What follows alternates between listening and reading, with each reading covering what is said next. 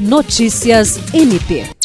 O Ministério Público do Estado do Acre, por intermédio da Promotoria de Justiça Cumulativa do Bujari, junto à Vara Única Criminal da Comarca de Bujari, obteve nesta quinta-feira, 20 de outubro, a condenação dos réus Devanir Oliveira da Silva e Radamés Lima da Silva pela prática de homicídio qualificado por motivo fútil, meio cruel e ocultação de cadáver.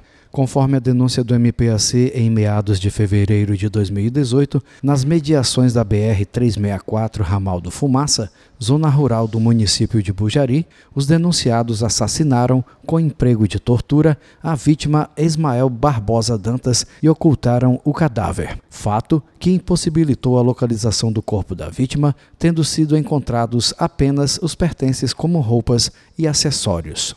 Os réus foram levados a julgamento perante o Tribunal Popular do Júri da comarca de Bujari. Na ocasião, o MPAC, representado pelo promotor de justiça Antônio Alceste Calil de Castro, requereu a condenação dos réus nos termos da pronúncia. Jean Oliveira, para a Agência de Notícias do Ministério Público do Estado do Acre.